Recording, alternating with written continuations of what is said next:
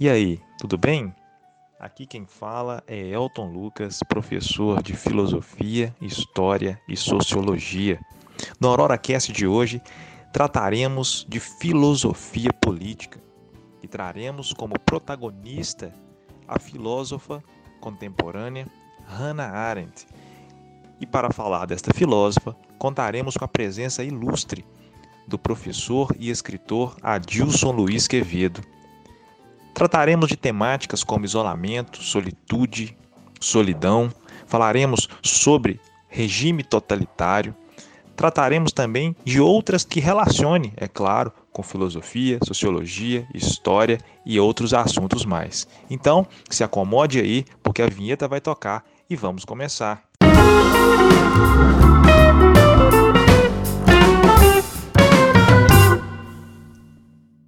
Já acomodados, de antemão, quero saudar e agradecer o professor Adilson Luiz Quevedo, escritor, autor de duas obras.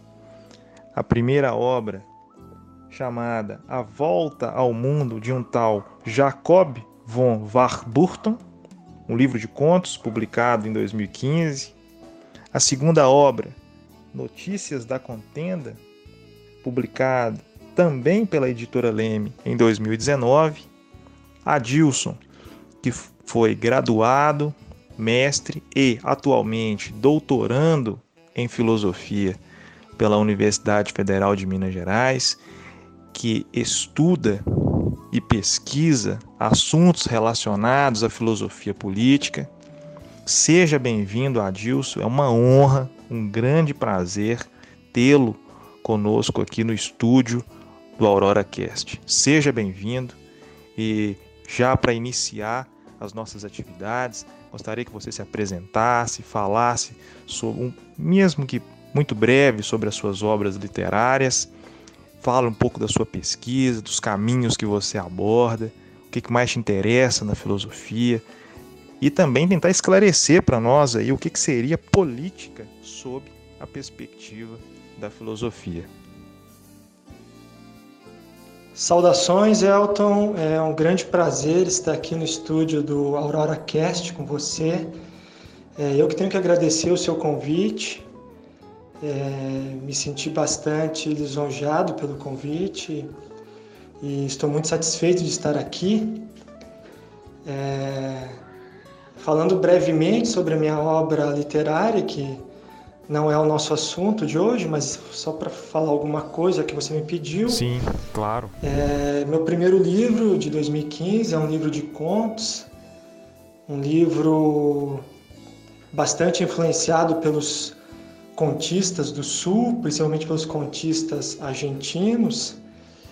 E o meu segundo livro, publicado no ano passado, é um livro que poderíamos chamar de uma novela ou de um romance. Na verdade, é um cruzamento de várias histórias é, dentro do livro.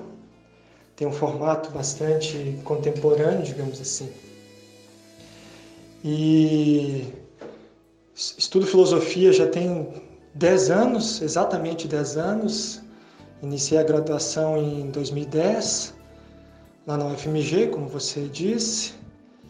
É, fiz o meu mestrado é, no filósofo alemão Immanuel Kant e agora no doutorado faço uma pesquisa em filosofia política, mais propriamente na filosofia política da pensadora Hannah Arendt.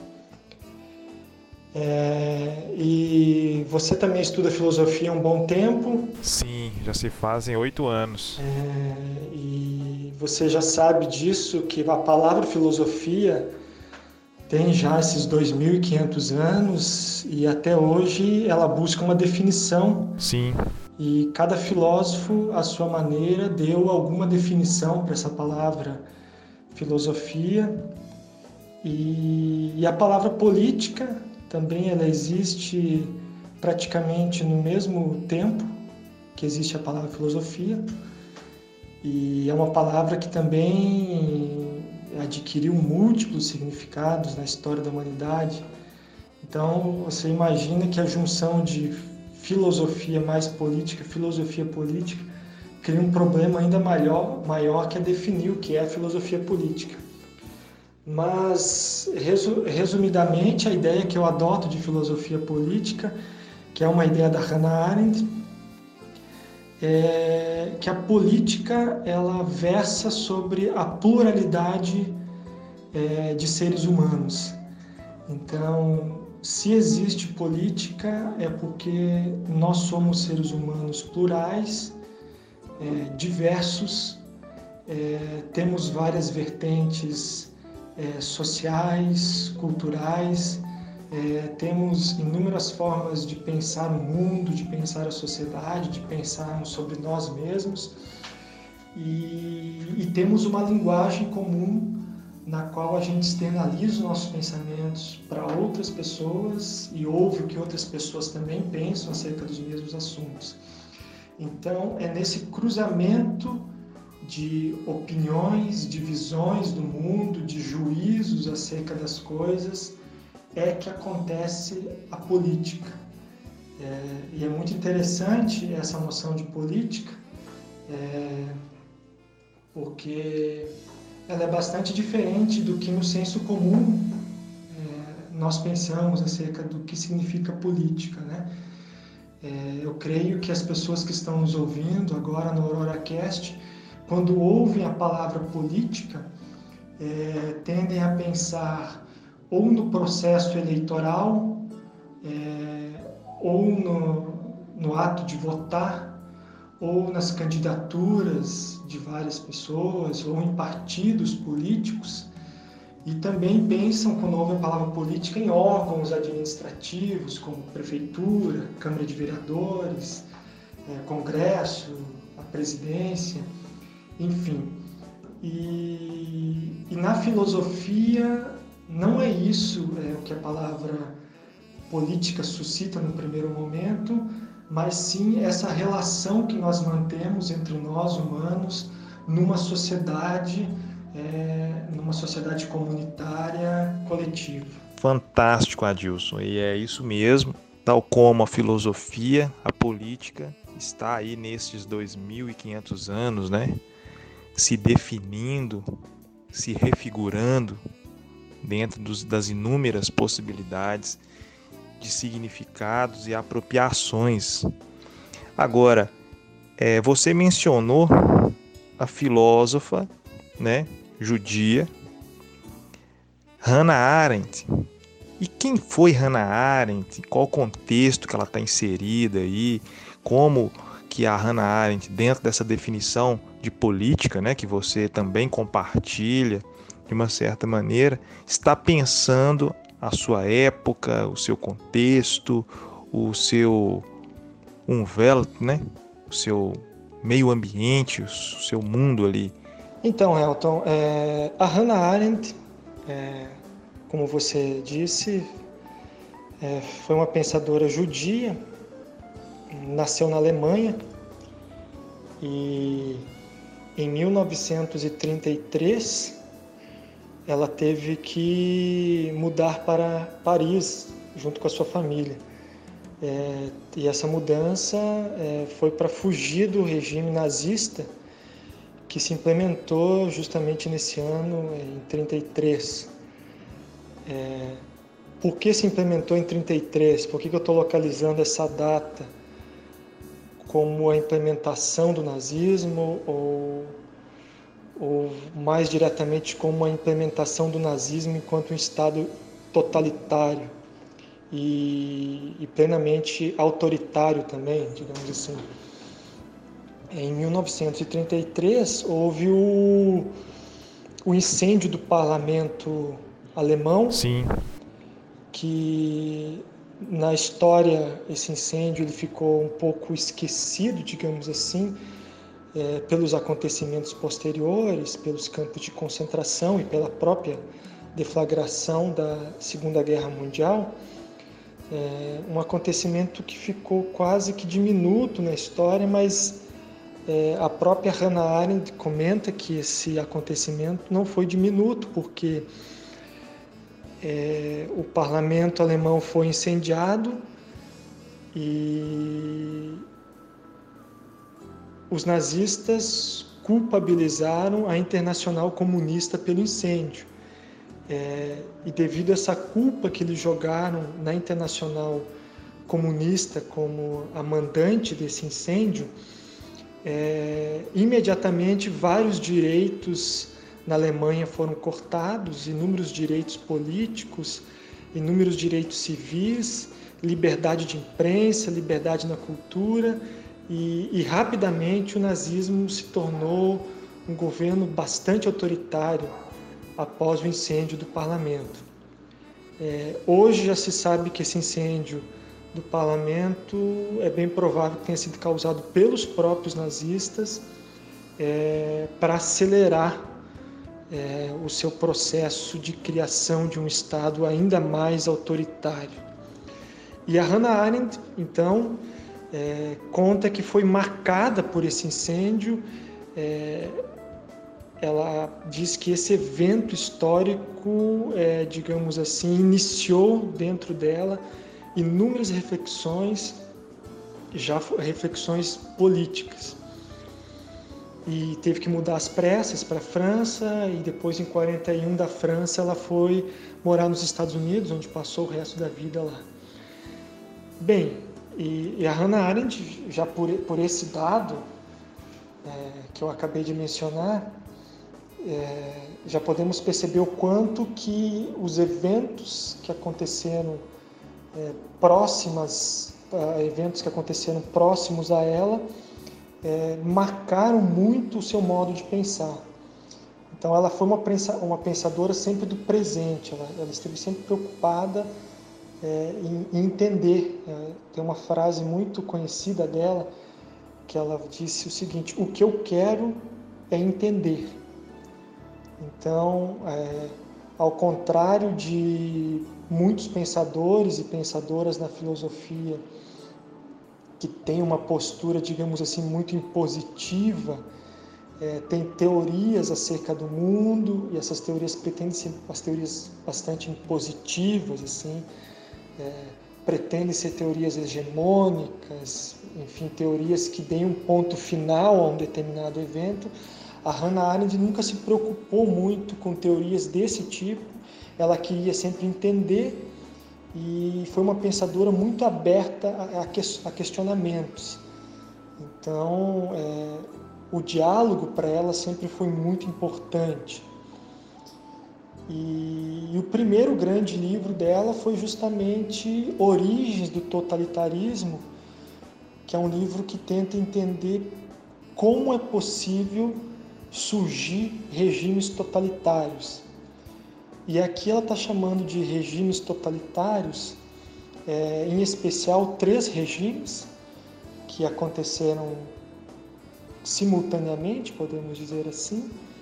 Alguns iniciaram um pouquinho antes, ou, um pouco de, ou terminaram um pouco depois, é, mas enfim, isso são questões diminutas, aconteceram sim, de forma majoritária ao mesmo tempo, que é o nazismo na Alemanha, o fascismo italiano e o stalinismo é, na União Soviética. E ela, esse livro é uma, uma obra monumental, ou seja, conheceu esse livro, leu também. Sim. É um livro com em torno de 600 páginas, que é todo um esforço muito grande de tentar entender o que foram esses regimes é, totalitários e um esforço sempre no sentido de não encontrar uma única causa para um evento histórico, para um evento social, e é algo que eu, eu trago comigo quando eu tento entender o que acontece contemporaneamente. E porque a gente vê muitas pessoas que acontece um determinado fato, como atualmente estamos né, vivendo numa pandemia, a primeira coisa que as pessoas querem é saber é onde surgiu esse vírus, por que surgiu esse vírus, e encontrar imediatamente uma causa e culpabilizar essa causa pelo surgimento dessa pandemia. E, e, e, o ímpeto filosófico da Hannah Arendt, digamos assim, não é explicar as coisas procurando uma única causa, um único motivo. Então, nesse livro, ela vai assim buscar todo as causas através do antissemitismo, o, é, o quanto que o antissemitismo colaborou para o surgimento de regimes totalitários e a partir do antissemitismo é, entender como que o racismo desses regimes, o preconceito em relação a outras nacionalidades também foi um operador para esses regimes, como que questões econômicas, o imperialismo, é, e o próprio capitalismo também contribuíram para isso, e outros eventos um pouco menores, digamos assim, que foram, que foram criando to, todo um caldo, digamos assim, de causas. Então são inúmeras causas que estão em jogo.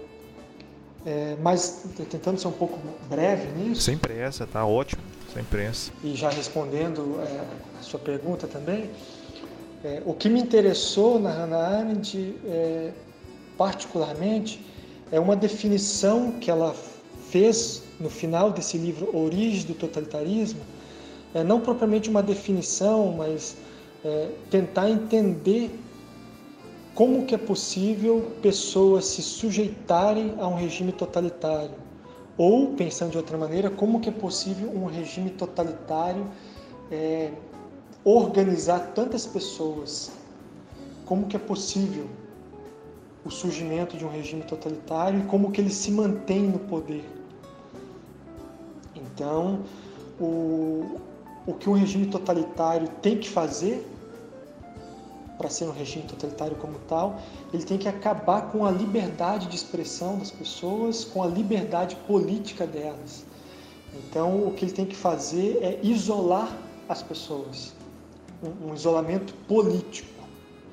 Ou seja, essas pessoas é, ficam a tal ponto isoladas que elas não têm mais participação na sociedade, participação em partido político, participação em sindicatos, elas não têm mais voz social.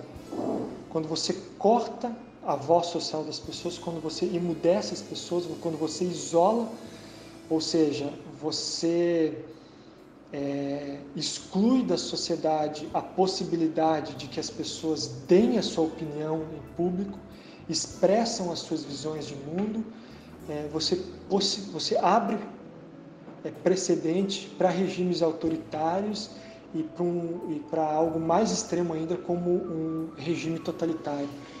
Então, o que me interessou, o que me interessou e me interessa bastante na Hannah Arendt é como que ela tenta explicar é, esse isolamento político que se cria na sociedade.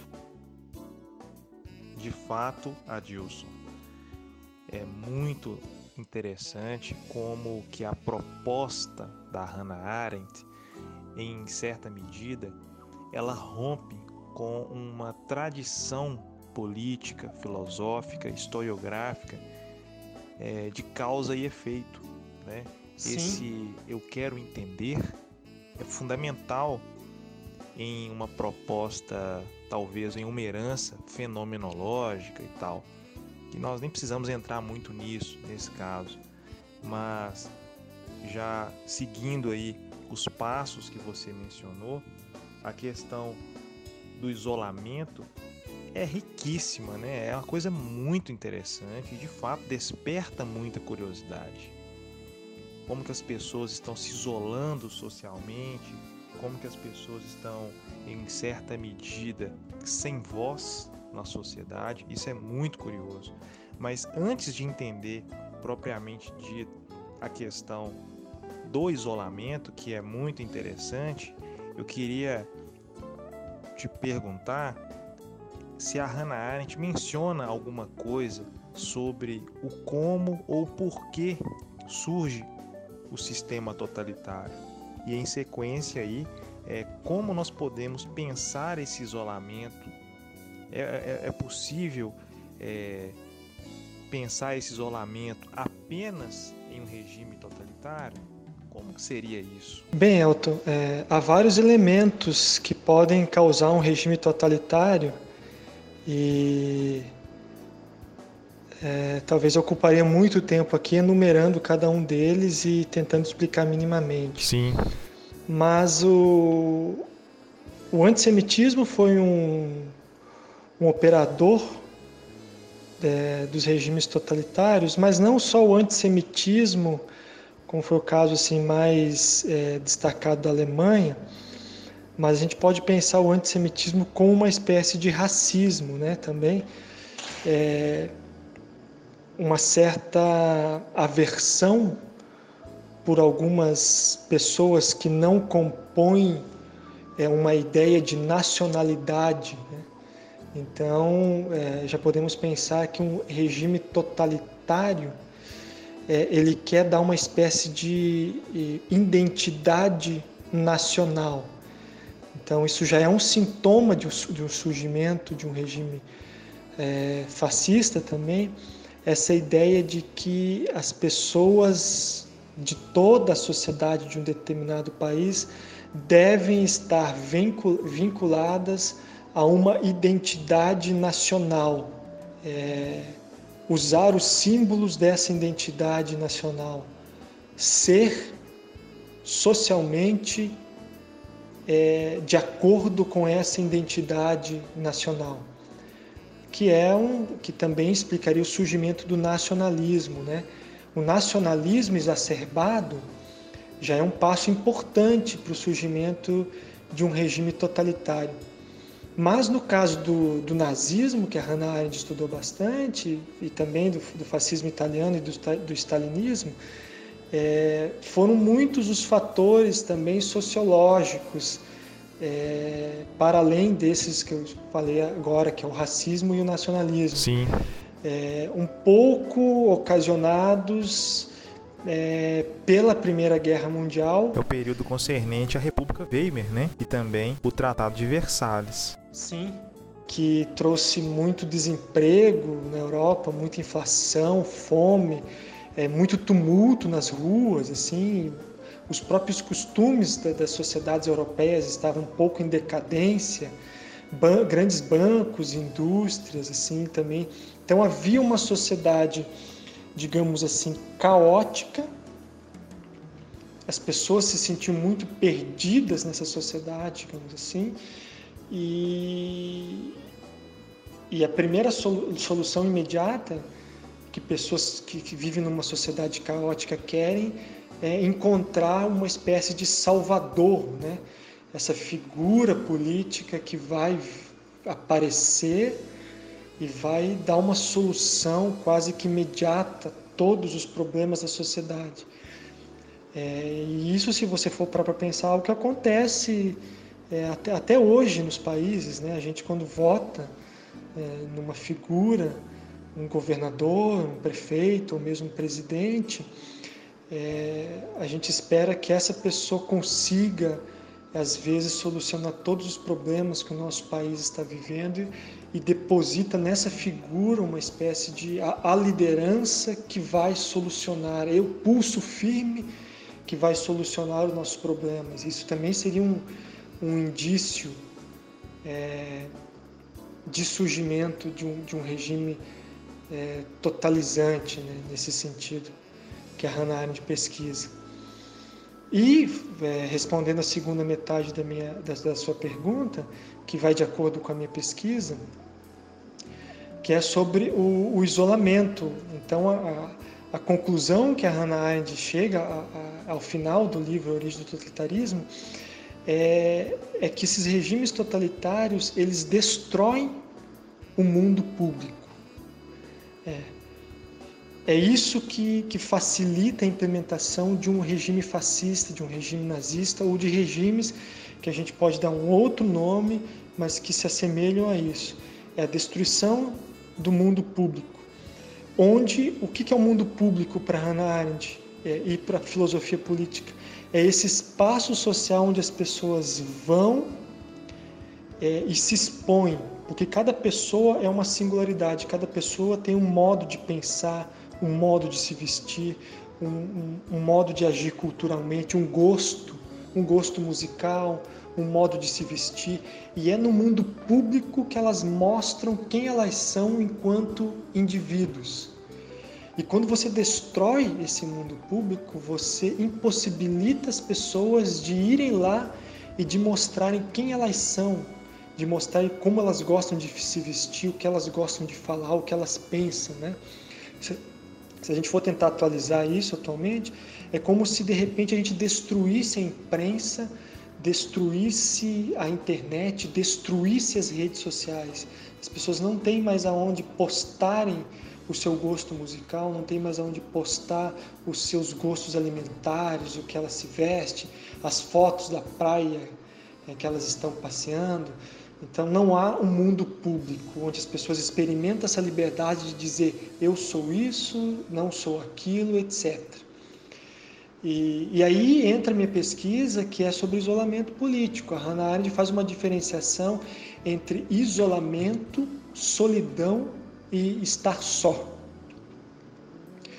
É, o estar só seria é, esse sentimento que todos nós temos em alguma medida, que é aqueles momentos em que nós estamos desacompanhados, ou seja, aqueles momentos que nós estamos na companhia de nós mesmos, que ela chama o diálogo de mim comigo mesmo. Aqueles momentos que eu estou só pensando, na minha vida, nas minhas coisas, nas notícias que eu li.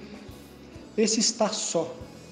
Então, esse estar só para Hannah Arendt ele é muito importante, porque todos nós necessitamos desse estar só, ou seja, desse diálogo de mim para comigo mesmo. Só que é necessário eu restabelecer o meu diálogo em sociedade.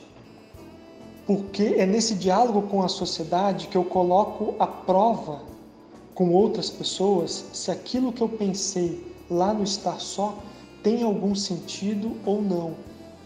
E assim as outras pessoas também fazem. Então, esse espaço público, digamos assim, seria o espaço de dar e receber razões. Então, eu tenho meu momento de estar só, em que eu estou pensando acerca de mim e do mundo, e tem aquele momento em que eu estou com as outras pessoas, estou pensando, dialogando em conjunto. Então tem o diálogo de mim comigo mesmo e o diálogo em sociedade com o outro. Até aí, a Hannah Arendt acha que isso é o funcionamento sadio de uma sociedade. Porém, a primeira coisa que o, um regime autoritário, um regime fascista, um regime totalitário vai fazer é cortar o vínculo social. As pessoas não conseguem mais dialogar com as outras, expor quem elas são para as outras elas ficam imersas apenas nos seus pensamentos. Então elas ficam isoladas. Ou seja, elas não têm o espaço público para se mostrarem, ou porque o governo autoritário não quer que elas se mostrem, então elas, elas são é, proibidas de expressar suas opiniões políticas, culturais, religiosas, e, e elas vão ficando isoladas, só com elas mesmas só que esse isolamento ele vai sendo tão profundo, tão radical, que elas caem na solidão. O que, que é a solidão? É o momento em que elas não conseguem mais nem conversar consigo mesmas. E essa, segundo a Hannah Arendt, é a experiência mais radical de um regime totalitário. E diga radical nisto, né, Adilson, em relação a essa questão da solidão. É. E ouvindo você aqui, fico me perguntando se existe talvez algum outro lugar que seja mais nosso, né, humano, do que o lugar público, o mundo público, né? Esse lugar onde nós possamos nos relacionar. Talvez esteja aí a, a noção de sentido ou de dar sentido à vida e ao mundo que nos circunda indiretamente, né? Claro. Mas antes de fazer a última pergunta, quero te agradecer novamente pela sua participação conosco nesse episódio aqui no Aurora Cast. Está sendo incrível a sua participação. Quero deixar o espaço aberto sempre que você tiver alguma temática, algo que você queira compartilhar, sinta-se à vontade de estar conosco aqui, beleza? Perfeito. E partindo então para a última pergunta, eu queria pensar essa solidão, esse isolamento, ou até mesmo esse estar só, contextualizando ele neste cenário do Covid-19, essa quarentena, né, que de uma maneira direta ela é imposta, quase um, um, um fato social, ela é generalizada, ela é exterior, ela é coercitiva em certos aspectos, mas indiretamente ela também serve para nos dar uma nova perspectiva da vida humana. Por que eu estou dizendo isso? Se nós, pens se nós pensarmos o mundo público como sendo esse campo do virtual, das redes sociais, etc., essas novas relações sociais se dão de maneira muito artificial, talvez. E com essa quarentena, é, nesse caso, nesse isolamento, nós temos que lidar com o outro talvez fosse o outro que nós mais deveríamos ter intimidade, que são os familiares, né? As pessoas que sempre mencionamos, que amamos, etc. Por aí vai. Só que, uma, de certa maneira, o que nós vemos nos relatos dos noticiários, né, nas, na, na, nas matérias de jornais, revistas, etc., é que as pessoas não estão conseguindo ficar em quarentena, ficar dentro de casa, se manter dentro de casa. O que, que você acha disso? Como você pensa essa quarentena dentro dessa concepção do isolamento, do estar só e até mesmo da solidão? Bastante oportuna a sua pergunta, Elton. É, e é um pouco irônico isso, porque eu iniciei minha pesquisa de doutorado, essa sobre isolamento político, há um ano atrás. E essa palavra isolamento era uma palavra usada em, em raras ocasiões. Estou me referindo à imprensa e às redes sociais. E com a pandemia atual, é, virou uma palavra corriqueira, né?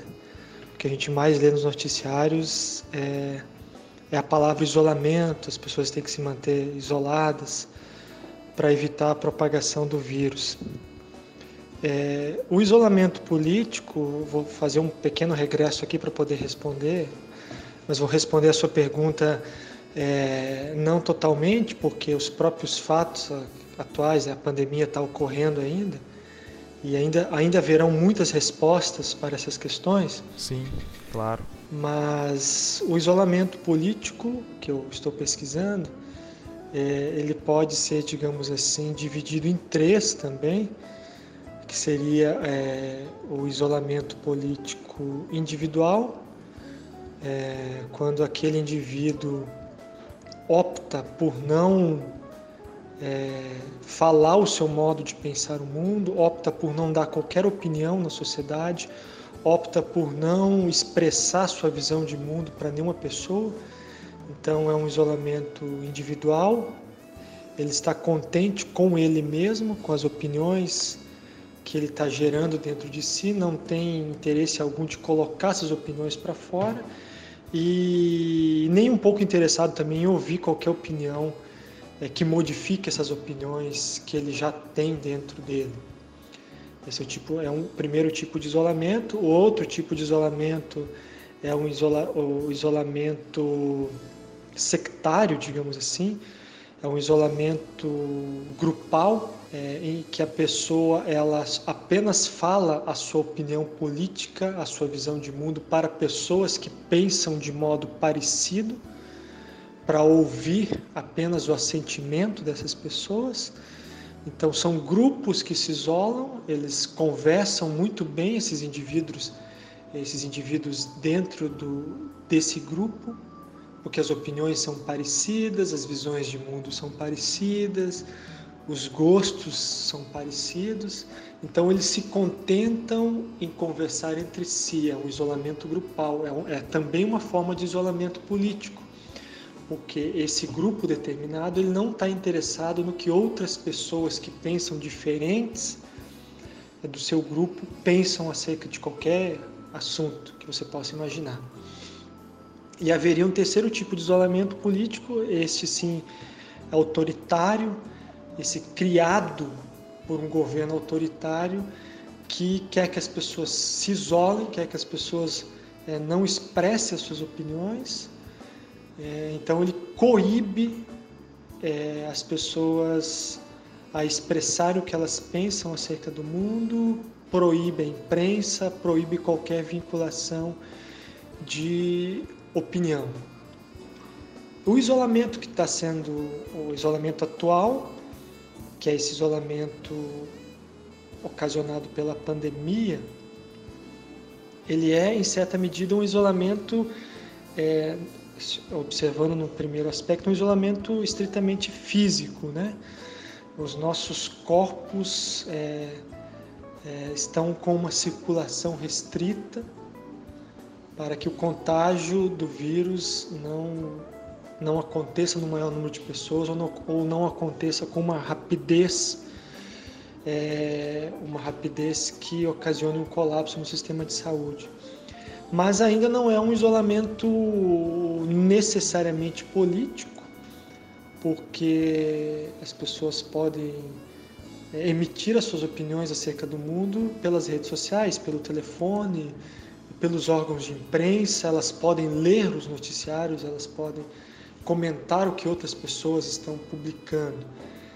É, mas eu acho que, de qualquer maneira, com a pandemia ou sem ela, esses três tipos de isolamento, eles estão, digamos assim, nos assombrando, porque a gente vê na sociedade pessoas é, alienadas ao que está acontecendo, não querem saber o que acontece, não não estão afim de, de ler noticiários, não estão afim de ler comentários críticos acerca de acontecimentos, elas não estão interessadas em ouvir o outro, elas já têm consigo mesmas é, explicações do mundo, elas já explicaram o mundo para elas mesmas, não interessa o que as outras pessoas estão falando acerca do mundo.